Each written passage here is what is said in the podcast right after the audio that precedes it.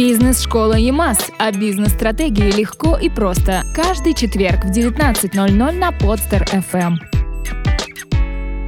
Меня зовут Оксана Ильина, и сегодня тема моего выступления – как достичь нужного результата в бизнесе. О чем будем говорить? Будем говорить о том, как ставить задачи, ну, собственно, об этом и о том, а, что такое гибкость руководителя – и как, э, потому что задача – это то, с чего начинается достижение результата, правильно? Поэтому мы об этом и поговорим. У меня нет сегодня задачи моей чему-то вас учить. Я призываю вас к диалогу, к активному, а, обмениваться опытом, потому что, на мой взгляд, самое ценное – это то, что мы можем сейчас друг другу рассказать, а, поделиться, чтобы вы отсюда ушли с некими новыми, возможно, стратегиями и тактиками. Поэтому, пожалуйста, будьте активными, будьте, а, включайтесь в разговор, а, не стесняйтесь спрашивать, что-то говорить и делитесь. Немножко о себе. А, как Андрей меня уже представил, я бизнес-тренер, коуч. Область своих интересов определяю как креативные решения для роста бизнеса и развития сотрудников. Что для меня это значит? Это значит, что находить для бизнеса новые нестандартные решения не затратные. Это всегда возможно, причем используя ресурсы команды.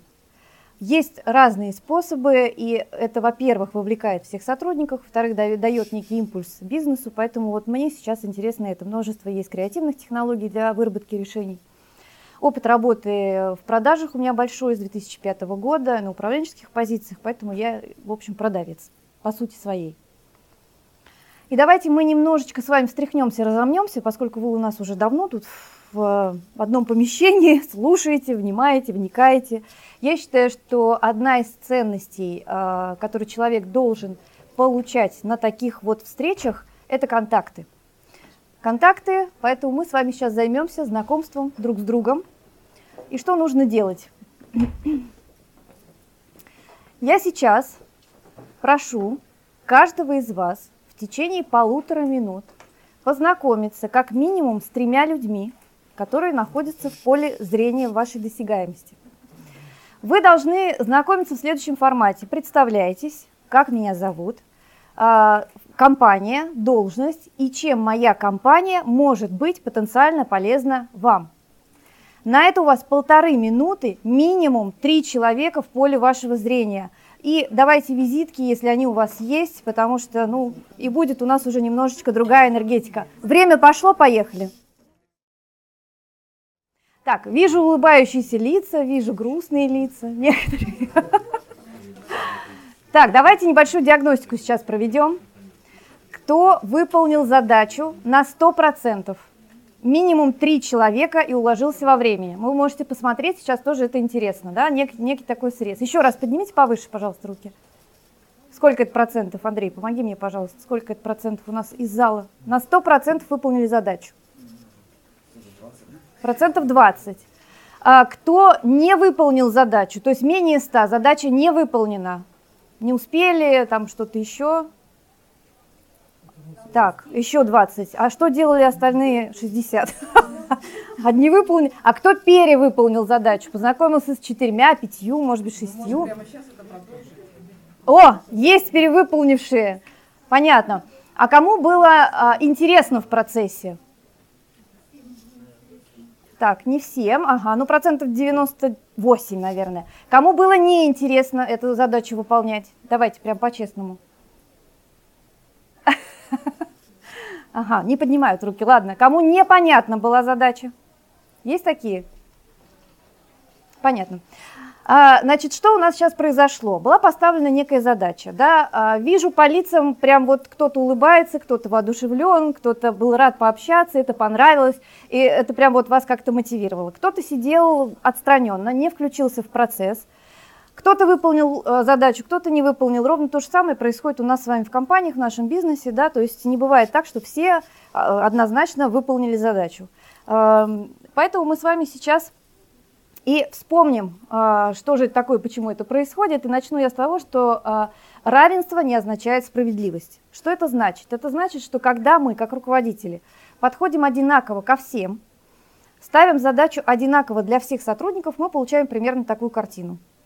Кто-то а, вовлечен, кто-то не вовлечен, кто-то выполнил, кто-то не выполнил. Ну, причины там совершенно разные уже. Ну, факт есть факт. И здесь наглядно все видно у нас с вами на картинке, да, что если мы э, делаем равные условия, если мы одинаково подходим ко всем сотрудникам, то мы получаем то, что кто-то видит матч, а кто-то вообще не видит. То есть он просто лишен возможности даже ну, что-то предпринять. Поэтому э, я за справедливость и, собственно, за то, чтобы каждому сотруднику был такой достаточно индивидуальный подход, как бы это ни было сложно для руководителя, который и так занят э, массой других дел. Я просто напомню сейчас, да, скажите, пожалуйста, кто знаком вообще с ситуационным руководством? С принципами ситуации, э, да, вот вижу, спасибо. Кто не знаком? Угу. Большинство не знакомы. А, в рамках нашего мастер-класса я э, не буду рассказывать все это подробно. Вы можете прочитать прекрасную книгу. Андрей рекомендует ее своим слушателям. Он может даже, наверное, выслать, как она называется. Это Кен Бладшар а, «Ситуационное руководство». Одноминутный менеджер, серия есть такая. Ну, суть в чем? Суть в том, что а, по отношению к задаче, к любой, уровень развития сотрудника определяется двумя параметрами основными. Это вовлеченность и это компетентность. Компетентность – это совокупность опыта, знаний – навыков, но никак не потенциала. То есть в потенциале человек может быть талантлив, но у него нет опыта, у него нет э, применимости этому потенциалу, поэтому он некомпетентен будет. И э, второе – это вовлеченность. Здесь тоже интересный такой момент – это уверенность в себе плюс мотивация. Что такое уверенность в себе? Это не самоуверенность, это не когда человек говорит, да я самый крутой, я самый лучший, я все здесь знаю, все решаю. Это уверенность в том, что я могу выполнить задачу, без постоянного контроля со стороны руководителя. Плюс мотивация – это готовность выполнять свою работу, свои задачи хорошо. Вот что это такое, вот этот параметр. Поэтому по отношению к задаче уровень развития сотрудников может быть, э, вот по этой матрице мы можем попадать в 4 вот таких квадрата. Видите все, да? То есть э, если низкий уровень компетенции и низкий уровень вовлеченности, то мы в квадрате R2 – если я хочу, то есть я вовлечен, но я еще пока не могу, я R1. Если я хочу, могу, я R4. Если я то хочу, то не хочу, и, но могу при этом, то я в квадрате R3.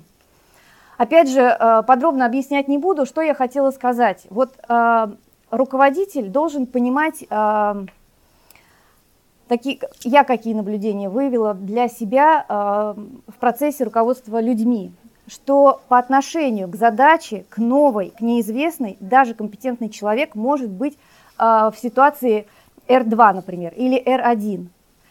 И здесь именно нужно смотреть относительно задачи. Есть компетентный сотрудник, есть звезда, например, в отделе продаж. Кто занимается продажами, у кого в принципе есть продавцы в компаниях? У большинства, да, и сами мы тоже главные продавцы, если мы руководители компании. Поэтому если он звезда, компетентный, эксперт, но ему ставится новая задача, выходящая вне зоны его комфорта, то он, соответственно, может попасть у нас э, в квадрат R2, то есть у него снижается мотивация, он не хочет потерять свое лицо, он хочет сохранить свою экспертность, он хочет быть э, такой же звездой оставаться, и мы можем здесь не уловить вот этот небольшой нюанс. Любой человек с любым уровнем знаний и компетенций, приходя в новую компанию, если к вам приходит руководитель, например, а, какого-то подразделения, он попадает куда, как вы думаете? В R1, совершенно верно, потому что он опять становится новичком. Какой бы бэкграунд у человека не был, если вы руководитель, а у нас часто, знаете, как бывает, если мы линейных сотрудников адаптируем, учим, да, то к руководителям у нас подход такой, он же руководил, он все знает, поэтому вот пришел, давай делай, и отпускаем человека сразу. Что получаем? Из R1 он переходит в R2, потому что сначала у него есть вовлеченность, а потом он гаснет, а, он понимает, что он чего-то не понимает, его никто не сопровождает, это отражается на результатах работы в том числе.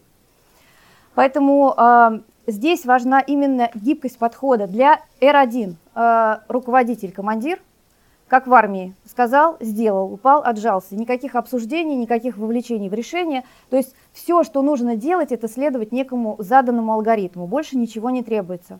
Дальше, когда а, компетентность повышается, руководитель становится наставником для своего специалиста, то есть он уже здесь дает больше поддержки и больше, а, как бы, ну, здесь есть и наставление, и поддержка. А, в R3, когда человек становится больше таким экспертным, но нет мотивации – руководитель для него консультант, который говорит э, ему, ну, как бы он сделал, наверное, но э, здесь уже не такое не жесткое руководство, а дается больше э, возможности принимать решения, участвовать в принятии решения. И когда это уже высококлассный эксперт R4, то там уже только поставил задачу и отпустил. Все, человек уже сам знает, что делать. А эксперты в R4 отличаются тем, что они могут мотивировать себя сами. Есть у вас такие люди в компании?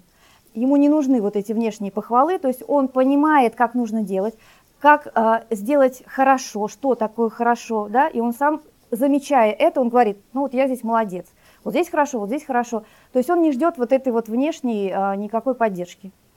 Ему самое главное дать возможность э, заниматься самостоятельно тем, что он умеет и хорошо умеет. Давайте попробуем сейчас, вот э, поставьте мне задачу, если я новый сотрудник, как если бы я пришла к вам на работу, например, и вы мне ставите задачу. Как это будет звучать? Немножко эту матрицу сейчас мы так пощупаем. Кто смелый, поставьте мне задачу. Любую вообще, хотя бы там дверь открыть, чтобы проветрить помещение. Оксана, а вы не могли бы мне найти э, устав организации? Угу. Так, я новый сотрудник, я только пришла. А не могли бы вы найти устав организации? Ну вот здесь, в данном случае, я, конечно же, как новому сотруднику должна сказать, что вы должны пойти, обратиться к тому-то, тому-то, показать. Существенное замечание. То есть алгоритм действий, да, вы мне даете? Кому пойти, что спросить? Согласны? А? Срок? Ага. Формулировка могли бы, как вам? Нет, надо. Найдите. Найдите. Да, совершенно верно. Все, все классно, но только вот здесь должен быть приказ. Причем даже вот без реверансов, да, особых, то есть, э, ну, понятно, что человеку тактично надо ставить задачу, но здесь приказ, а, пойдите, возьмите, принесите, сделайте, да, вам нужно сделать, абсолютно точно. Если я R2, то есть я человек, который, значит, ну, месяца три проработал, у меня уже мотивация так снизилась, я уже понимаю, что э, все мое воодушевление и представление и о работе, и о компании, может быть, немножко так скорректировалось. Как поставить мне задачу здесь? Для того, чтобы Угу. нам сейчас всем было прохладно и комфортно, пойдите, пожалуйста, к двери, приоткройте ее. Да, слышали, да? Я просто повторю. Для того, чтобы нам здесь было сейчас э, прохладно и комфортно, пожалуйста, подойдите к двери и откройте ее. Смотивировали меня. Сейчас не смотивировали э, меня. А? Ну, есть мотивация для меня сейчас? Кроме слова «пожалуйста», есть мотивация? Всем нам комфортно Какая? тоже. Чтобы нам было комфортно. Да. Но здесь в данном нам, случае на вам самом деле чувствуется, ну, что вы некий такой человек, не понимающий, ну, в смысле, нам всем нужно, чтобы нам было прохладно, а почему-то А почему я должна вам открыть дверь? Да мне вообще все равно. То есть мне нормально и так. Надо, наверное, спросить, э, вам не жарко сейчас? Если мне жарко, я открою. Если нет, извините, задача не выполнена. Ну, тогда скажите нам, как бы. Хотите, чтобы вас уволили? Наставники же так не говорят, он же должен выступить наставником. Наставник Да, это да. человек-учитель. Да, Правильно? Да, здесь э, в постановке задачи важно обратиться к его положительному опыту. То есть у него есть уже некий опыт, его надо как поощрить, как поддержать. И сказать, ну, у тебя так замечательно вообще получается открывать дверь в наше помещение. Поэтому вот, чтобы нам было комфортно, чтобы нам было здесь хорошо, давай ты, никто кроме тебя это не сделает. Да, никто. Никто не дойдет до этой двери, никто ее не откроет. А? Да, да, да. На то, то только ты так можешь. Вот да, я в тебя верю, я тебя поддержу отсюда, поэтому давай, открой нам дверь. Совершенно верно. R3.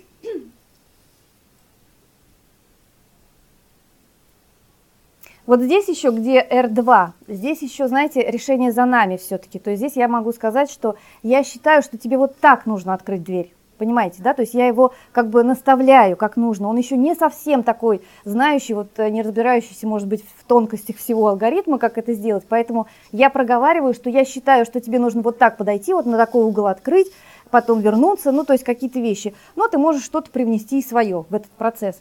R3. Когда я не очень мотивированный, но я могу. То есть компетентность у меня есть, достаточно высокая, от среднего до высокого уровня. Как бы поставили задачу? Если а, Вы лучше всех у нас разговариваете по телефону, допустим, да, с клиентами, поэтому вам нужно взять там, клиента и провести с ним телефонные переговоры. Мгм, Вы мгм, можете, и вам нужно это сделать, потому что вы это можете лучше всех. мгм. Да, отличный вариант, потому что есть э, мотивация, да, то есть есть поддержка. Есть еще какие-то мысли? Как вы это делаете своим, ну, своим подчиненным? Как вы ставите задачи вот такому типу сотрудников? Это такая, знаете, а, несколько перегоревшая звезда. То есть вот он опытный, но у него уже снизилась мотивация. Он давно в компании работает. Есть такие наверняка, да? Которые уже вот как-то так не очень воодушевишь человека, но он может. Мы знаем, что он может, и он знает, что он может. Но он ровненько так вот и делает то, что он может делать. Мне кажется, нужно сделать акцент действительно на его какие-то личностные моменты, Мгм. да, хорошие, положительные, чтобы человеку стало приятно, и он сказал, да, действительно, я могу это сделать. Мгм. Пошел и сделал. Как Может быть, так? То есть просто слово консультант смущает. Потому что я знаю, что если вот так вот сделать по собственному опыту, то будет хорошо. Почему смущает консультант? Это я так написала, стиль такой, знаете, поддерживающий. Ну, как бы здесь уже нет наставничества, то есть мы ему больше даем а, свободы в действиях. Ну, Это, в общем, между что-то между партнером, там, чуть не... Ну, коуч лучше, Да, коуч. да? Акцент на нужно. Тренер такой. Да, тренер. То есть Как бы он уже дает свободу, да, может подсказывать, почему консультант написала, потому что консультант, кон- э, к консультанту обращаются обычно, да, инициатор. Не он сам ходит и говорит, вас проконсультировать, вас проконсультировать, давайте я вас проконсультирую. То есть обычно к нему подходит и говорит, а вот давайте вот, вот у меня сложность такая есть, вы мне ответьте вот на этот вопрос, как вот мне здесь быть? Да, к нему обращаются. Поэтому мы его чуть-чуть отпускаем, но даем возможность обращаться. И э, партнер – это тот, которому надо поставить задачу, сказать, ну, как ты это будешь делать, или как ты это видишь, да, то есть э, что-то обсудить и отпустить его совсем. Чтобы было в кабинете здесь свежо. Да, да, да, да, да. Сделай, пожалуйста, чтобы было свежо. Ты можешь это сделать лучше всех. Все, просто сделай, чтобы было так. Совершенно верно. А, Соответственно, контроль, понятно, тоже какой, да, а, R4 по результату, R3 промежуточный, R2 промежуточный и R1 это постоянный контроль. Вот продавцы, у кого есть э, отделы продаж, кто занимается продажами, когда э, максимальная текучесть ваших продавцов, как вы думаете? Вот когда они уходят, в какой период времени? Вот он пришел 1 января, например. R3 нам первый. R3. Через временной какой отрезок? Три месяца. Три месяца, совершенно верно. Вот на третий месяц наступает кризис. Вы замечали такое? И это как раз то время, второй, третий месяц, когда из R1 он переходит в R2. Если этого не знать, да, и ну, это постоянная вот эта вот текучка, и ты думаешь, ну почему они уходят, ну почему вроде я вкладываю, беру там все, а это абсолютно такие и внутренние, ну есть внешние, конечно, может быть, э, человека просто не сопровождают, но есть еще и внутренние. Я как продавец, я это проходила, я это помню. Мне попалась просто какая-то книжка или статья, я не помню, что там было написано, что а, через три месяца наступит кризис. Не пугайтесь, с вами все в порядке. Это не вы такие плохие, это вот нормальный психологический такой процесс. И это меня удержало, это мне дало такой, знаете, новый такой импульс, мотивацию. Иначе, может быть, тоже ушла, потому что сложности в первые три месяца достаточно большие. Так, что, эм, значит, давайте я вам сейчас дам алгоритм, который я для себя, скажем так, вывела просто и поделюсь с вами. Поскольку я из продаж, все этапы продаж мы все хорошо знаем, да? Помним? Я переложила алгоритм постановки задачи на этапы а, продажи. И они очень хорошо коррелируются, в принципе. Согласитесь, наверное, сейчас со мной. И проще запоминается. Поэтому я с вами делюсь. Вы можете поделиться а, теми алгоритмами, которые применяете вы, что тоже очень ценно. Первое, что нужно делать, это установить контакт с тем сотрудником, которому ты ставишь задачу. И это будет а, ситуация. То есть всегда важно погрузить человека в ситуацию, что происходит. Потому что когда а, у руководителя в голове зреет вот эта проблема, и он понимает, что нужно что-то делать, какую-то задачу поставить, то обычно э, продуктом, который выдается э, подчиненному, является сама задача. Нужно сделать то-то и то-то. А вся предыстория, откуда это возникло и зачем это нужно сделать, она теряется. У человека много вопросов. Зачем мне это делать, зачем вообще нам это делать? Да, может быть, вам, когда ставили задачу, у вас крутились эти вопросы в голове. Почему именно сейчас, почему именно я и так далее. То есть если сравнить э, взаимодействие с подчиненным как взаимодействие с клиентом, то есть это наш внутренний клиент будет, то мы ему условно должны продать эту задачу. Просто продать. И все, все эти этапы, они абсолютно совпадают с продажей внешнему клиенту. То же самое. Дальше мы э, идем в потребности. Потребность – это та проблема, которую нужно решить, та задача. В чем э, состоит эта задача? Какой исполнитель мне нужен? Мы здесь еще и мотивацию немножечко зашиваем. То есть, когда мы описываем, какой исполнитель нужен, э, человек, который нас слушает, он сопоставляет себя. Мы же вызвали сотрудника, да, вот передо мной сидит сотрудник, я говорю, вот такая задача, вот с этой задачей только вот такой вот человек справится. Он, слушая меня, э, понимает, что, ага, это же про меня, это же вот я такой, это там я такая, это я только могу так сделать. То есть вы уже эту зашили туда мотивацию в том числе. Дальше идет презентация, то есть суть задачи, что нужно сделать, идеальный конечный результат, чего э, многие тоже не делают. А если они этого не делают, то мы не понимаем, к чему нам надо прийти, мы не можем сравнить. Я говорю, у меня в голове своя собачка, да, у него в голове своя собачка. И сроки, ресурсы и выгоды. Дальше крутятся вопросы опять у человека всякие разные возражения. Смогу, не смогу, уложусь в сроки, не уложусь, что мне для этого надо и так далее. Если мы эти возражения, его внутренние, не вытащим наружу и не проговорим, то мы получим то, что мы с вами получили в некоторых случаях сегодня на знакомстве. Кто-то просто сидел, не участвовал в процессе. То есть человек будет тормозить, он будет сопротивляться, где-то даже а, ну, просто процесс этот а, приостанавливать, и ну, никто не получит выгоды никакой чем выгода для него, в чем выгода для компании. То есть э, это очень повышает мотивацию и вовлеченность людей, когда он видит, для чего все это делается. В чем э, риски сложности э, и закрытие нашей постановки задачи, справишься. Зачем спрашивать «справишься»? То, что он согласен условий, которые... Да, то есть он это принял, во-первых, да, во-вторых, мы опять же смотрим, у него есть еще в голове какие-то сомнения, возражения, или у него нет, э, ну, то есть ему все понятно, то есть в этот момент по мимике, по тому, как он сидит, ведет себя, там, я понимаю, он действительно справится или нет, по глазам, по выражению лица, то есть он готов взять эту задачу, либо у него сомнения. Если есть сомнения, надо их проговаривать, потому что, опять же, э, ну, наш результат, э, это наш результат и наша ответственность. Какие алгоритмы есть у вас работающие? Вот единственное по закрытию, как показала моя практика, гораздо эффективнее, когда он не отвечает на вопрос, справишься или не справишься, а повторяет поставленную ему задачу. То есть тогда мы и, и у нас есть контроль, что он нас адекватно понял, uh и мы как раз уже и подсказываем ему какие-то пути решения, либо у нас какие-то возникают корректировки в ходе этого. Супер, совершенно верно, и это тоже применяю, применяете, да, как понял, что будешь делать, расскажи там и так далее. То есть он уже, э, мы сопоставляем свое видение, его видение, и понимаем, что мы правильно поняли друг друга, и человека отпускаем. Есть ли еще какие-то методы, работающие у вас? Как вы ставите задачи людям? Да. Достаточно интересный метод. Есть такая оболочка, которая называется Trello. Она создана специально для того, чтобы задачи ставить и контролировать их выполнение. Очень удобно делать что? Чек-листы, к которым привязывается срок – и ты никогда не сольешь эту задачу, ни как руководитель. То есть ты ее должен принять, во-первых, в этой системе, да, в определенный срок, а потом просто выполнить себе там все это, да-да-да. Отобразив, что ты сделал этот срок. Это очень наглядно, и в конце месяца ты видишь, насколько эффективен твой сотрудник, тоже сразу mm-hmm. несколько задач решаешь. Вот, как вас Trello. Меня зовут Дарья, я представитель типографии Zoom. Вот, пожалуйста, все вопросы по этой программе, потом можно обратиться к Дарье, она все вам расскажет. И визиточки, да? Супер, отлично. Еще есть какие-то варианты, как вы это делаете эффективно? Как-то так делаем. Делаем хорошо. В принципе, вот вариант, как, а, про который сказали, как ты понял эту задачу, да, да, да, это важно, да. Потому что, ну, важно, на что обратил человек внимание, на что он не обратил внимания. Какие-то вопросы возникли.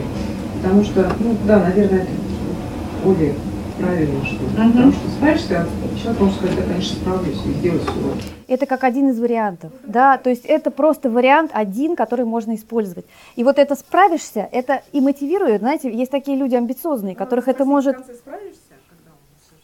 Да, и важно, и важно, как спросить. Очень важен всегда посыл, да, понимаете, что одно и то же слово, предложение, можно сказать так, что это вообще не будет воспринято, а можно сказать так, что это будет, ну, так действительно человек зажжется, пойдет и, и будет делать с большим еще удовольствием.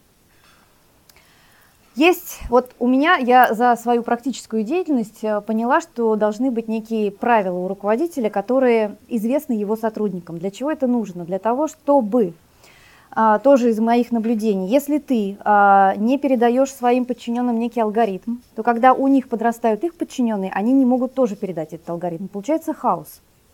То есть если ты э, ставишь задачи в определенном ключе, и люди это понимают, что и для чего, дальше они по той же схеме будут уже развивать под собой каких-то сотрудников.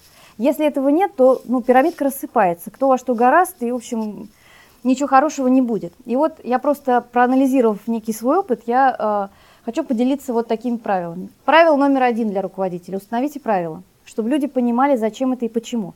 Потому что вот, возвращаясь к матрице, которая была у нас, да, ситуационное руководство – одно из правил договориться с сотрудником.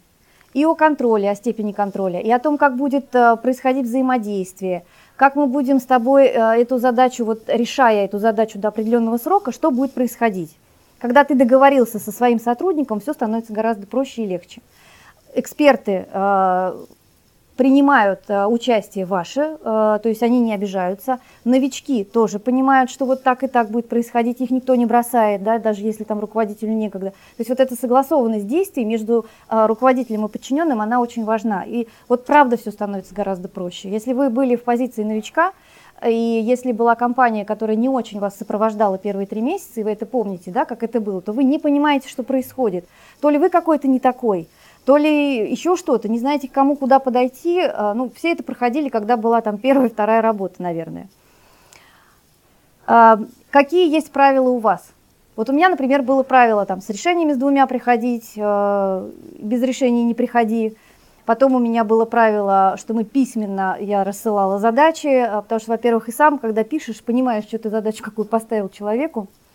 А, Еще одно у нас было правило на э, оперативке. Я тоже такое наблюдение у меня было, когда э, идет оперативка, и ты ну, каждому проговариваешь какие-то задачи, а потом в конце оперативки спрашиваешь, давайте повторите каждый, у кого какие задачи, половина задач просто не называется.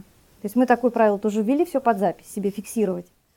По смарту. Смарт у меня в алгоритме включен, да, если вот, например, вы не увидели, он там внутри, это, ну, понятно, что мы проверяем, да, и, собственно, вот я тоже себя по смарту проверяла всегда, когда ставлю задачу подчинен, все ли у меня есть, все ли критерии, будет ли понятно, чтобы потом это все себе же... Одна стратегическая задача на неделю. Должна быть выполнена. То есть тактически они же постоянно происходят, эти. А стратегически всегда что люди откладывают ее постоянно. Вот если одно хотя бы выполняется постоянно каждый день, уже хорошо. Здорово, здорово. Ну, на самом деле, э, много таких вот нюансов, даже если так вспомнить да, себя, как я ставлю задачи, как контролирую, то можно прям целую систему такую свести это все в правила и людям это транслировать. И у вас будет тоже э, понятная система решения задач. Задайте стандарты качества. Что для вас качество исполнения задач? Тоже очень важно, чтобы люди понимали, э, что значит работа сделана хорошо, что значит работа сделана плохо. Я периодически э, ловила себя на том, что когда немножечко так улетаешь от людей, э, то перестаешь ну, чувствовать, сколько времени у них уходит на задачи. Э, сложно им не сложно, и легко с чем-то справляться. Поэтому всегда себя заставляла буквально садиться рядом с людьми, смотреть, чем занимаются, смотреть, сколько времени уходит, э, некий такой срез рабочего дня, и уже э, тогда становится ясно, что действительно, чтобы не нагружать, да, чтобы быть ну, в адекватном таком состоянии.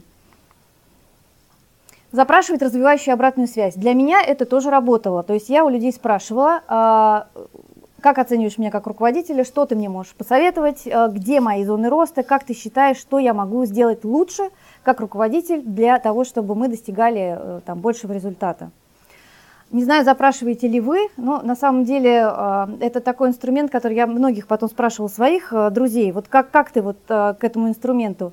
И многие говорят, нет, я, наверное, все-таки спрашивать не буду, потому что в нашем менталитете как-то это сразу, как будто ты теряешь авторитет как руководитель. Да? Вот ты спросил, и не дай бог он тебе сказал, ага, сейчас я тебе все в лицо ты скажу, что я тебе думаю, и долго говорить э, не решался. Как вы вот к этому относитесь?